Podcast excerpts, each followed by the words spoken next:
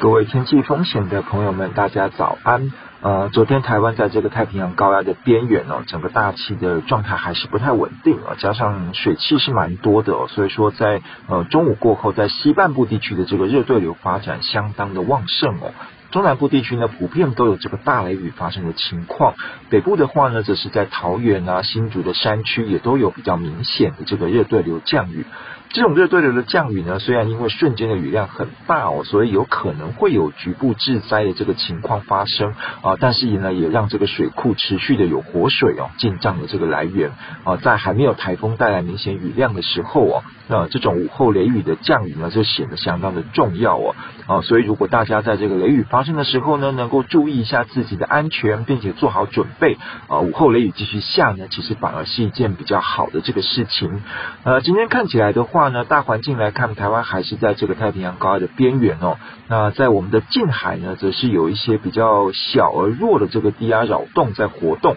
哦，持续带来比较多的水汽哦，所以哦，大气的状态还是不太稳定。上午的话呢，大部分地方看起来还是这个多云或者是有阳光露脸的这个天气。那到了中午过后的话呢，西半部地区还是会有热对流发展哦，带来雷雨的这个机会。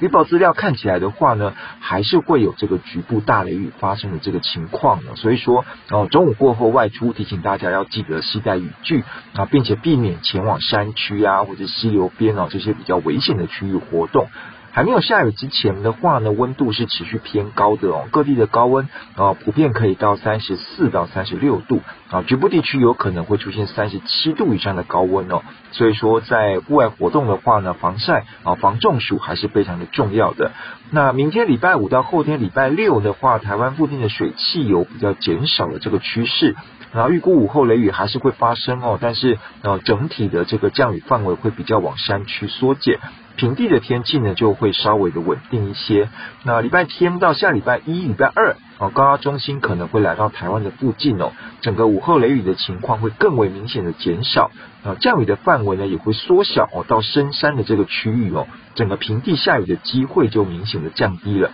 啊，比较明比较适合安排这个户外的活动哦。不过到山区活动的话呢，还是要留意啊午后的这个天气变化的情况。